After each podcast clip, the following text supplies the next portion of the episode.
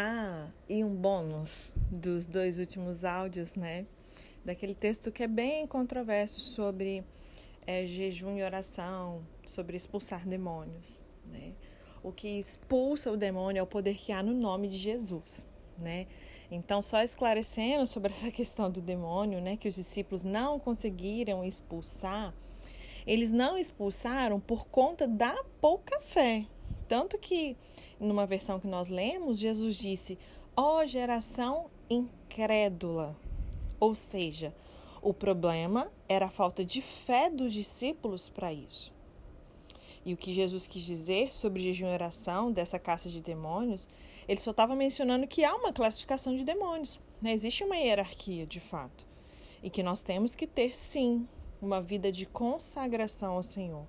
E por isso nós precisamos ter uma vida de jejum, de oração.